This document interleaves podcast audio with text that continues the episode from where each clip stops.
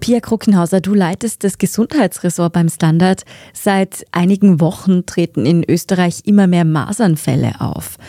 Wo stehen wir denn gerade? Derzeit stehen wir bei 129 Maserninfektionen im Jahr 2024. Das ist schon ziemlich viel. Im gesamten Jahr 2023 waren es 186 Fälle.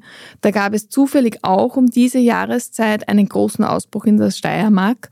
Da hat sich das Virus auf einer großen Hochzeit verbreitet und zu diesem Cluster haben damals fast 70 Leute gehört, also waren von dem betroffen. Aber 129 Infektionen im Februar, das ist schon ordentlich. Wo gibt es denn Hotspots? War da wieder so ein Cluster der Grund für die hohe Zahl?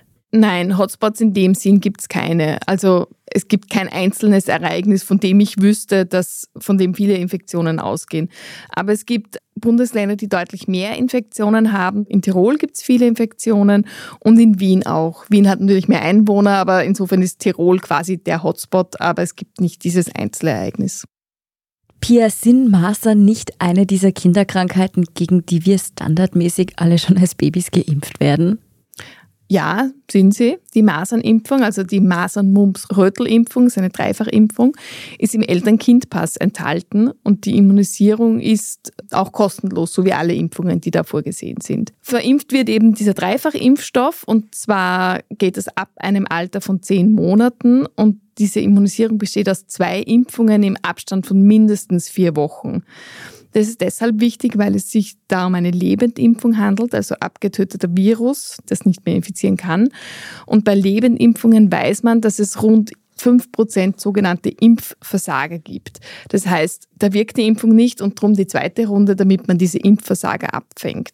Wenn man diese zwei Impfungen hat, dann ist man aber immun und bleibt das auch ein ganzes Leben lang weil das Masernvirus, das verändert sich nicht wirklich. Also seit wir die Impfung haben, ist es praktisch gleich geblieben.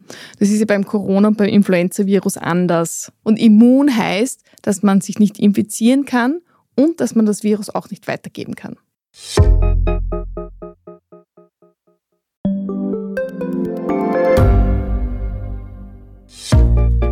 Was unternimmt Österreich eigentlich gegen den Klimawandel? Wie viel betrogen und bestochen wird im Profisport? Und wieso verdienen Frauen immer noch weniger Geld als Männer?